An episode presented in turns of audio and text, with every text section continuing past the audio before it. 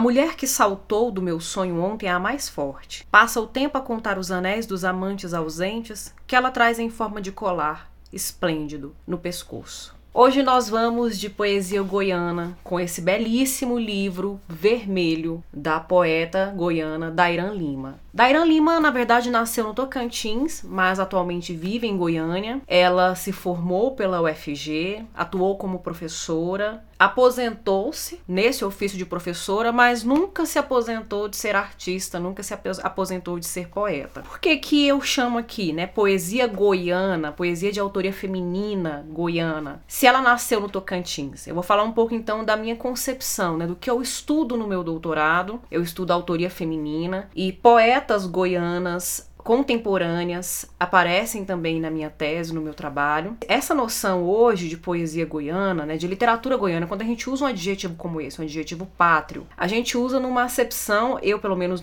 teoricamente, né, alinhada em discussões com o meu orientador, eu entendo é, esse adjetivo pátrio não como algo que esteja situado, ambientado única e exclusivamente no âmbito geográfico, né, no, no, no aspecto geográfico. Uma poeta que tenha nascido em Goiás, que se afirme goiana, enfim. Hoje, esse adjetivo é atribuído a artistas que produzem dentro de Goiás e que têm uma, uma recepção, uma circulação, todo um sistema de divulgação, de difusão dessas obras e de formação de leitores, leitoras, de um público receptor nesse âmbito. Então a gente tem aqui uma poeta que veio do Tocantins, vive em, Goiás, é, publicou por uma editora goiana e tem como público leitor forte, trabalhando criticamente, comentando criticamente e mediando a recepção e a leitura dessa obra, pessoas também que estão situadas em Goiás. Então, eu entendo hoje a poesia goiana como todo esse sistema, todo esse conjunto de acontecimentos literários, e não só simplesmente o fato da poeta ou do poeta ter nascido em determinado lugar. Enfim, esse livro foi publicado no ano de 2016. Os poemas aqui tratam de sentimentos ligados à paixão, ao amor, ao erotismo. Não é por acaso que esse livro é lindo desse tanto, ele é bonito demais e ele é dessa cor vermelha, o título vermelho, a cor vermelha, a capa em é, tecido.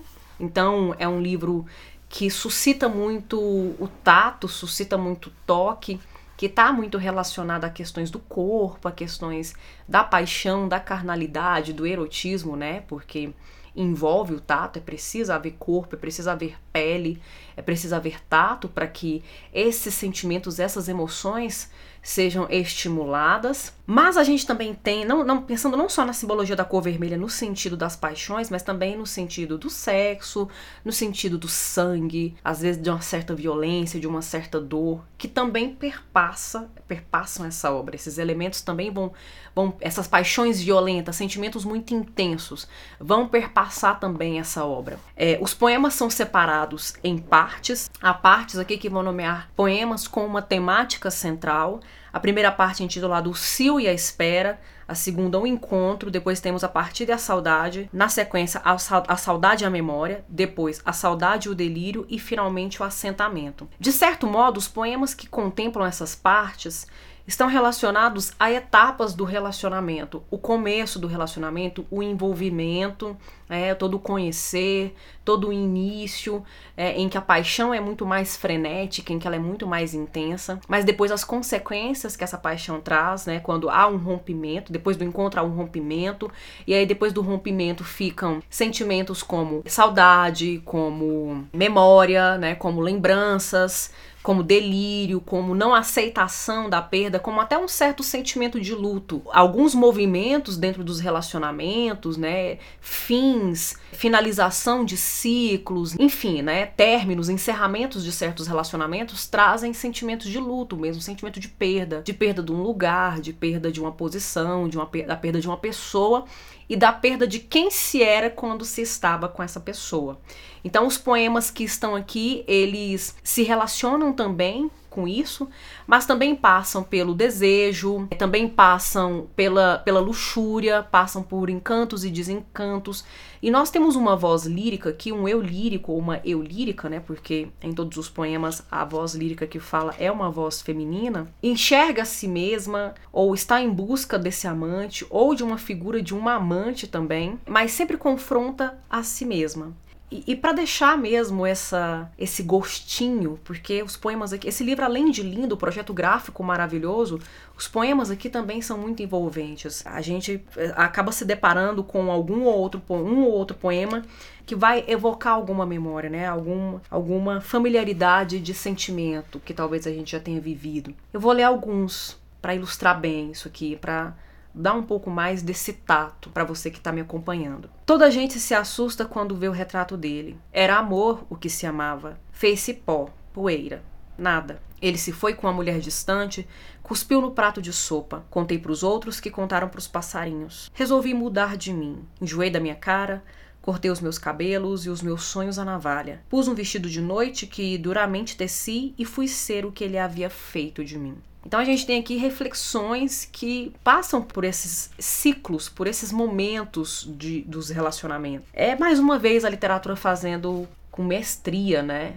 Isso que ela sempre faz, que é nomear o inefável, né? O nome inominável. É dizer aquilo que muitas vezes a gente não consegue nomear, que a gente não consegue dizer. E a gente às vezes consegue se apropriar do que está sendo dito. O outro poema diz o seguinte: Aquela gaveta nunca mais abri. É que tua blusa salta dela e perfuma e fere. Aquilo que eu tinha falado no início, né, do próprio livro ser muito táctil, é um livro muito sensorial né, é, evoca muitos sentidos e não só o sentido do tato, que é um dos mais interessantes, mais acionados por paixões, por carnalidade, por erotismo, por desejo, enfim, mas outros sentidos, né, como o olfato, como a visão, em alguns momentos até mesmo o paladar, são suscitados aqui numa tentativa mesmo de retomar, de recuperar as últimas lembranças do amante depois que ele partiu. Finalmente vou ler um outro poema. Hoje, por acaso, o vento me trouxe o cheiro de um homem que amei. Novamente o olfato. E eu interrompi a leitura do poema, eu vou até começar novamente, porque tive esse afã de comentar. Hoje, por acaso, o vento me trouxe o cheiro de um homem que amei. E eu tive saudades do beijo desse ilustre desconhecido que provavelmente um dia me teria dado alegrias e febres. Essas imagens desfilam todas, de mãos dadas, por meus cabelos. Então, é um livro que eu recomendo ler, reler, treler. É um livro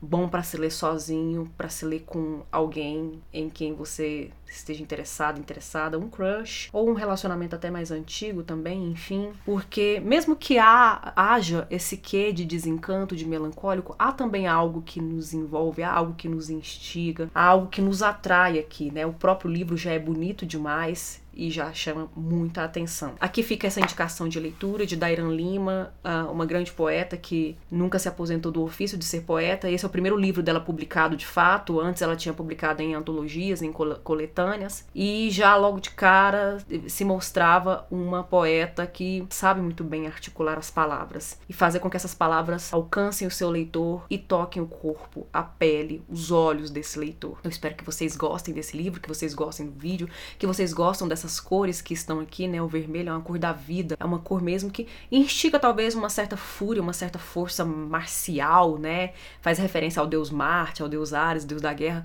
mas também evoca a força da vida, do sangue, do desejo e das paixões. Eu vou ficando por aqui, até o próximo vídeo.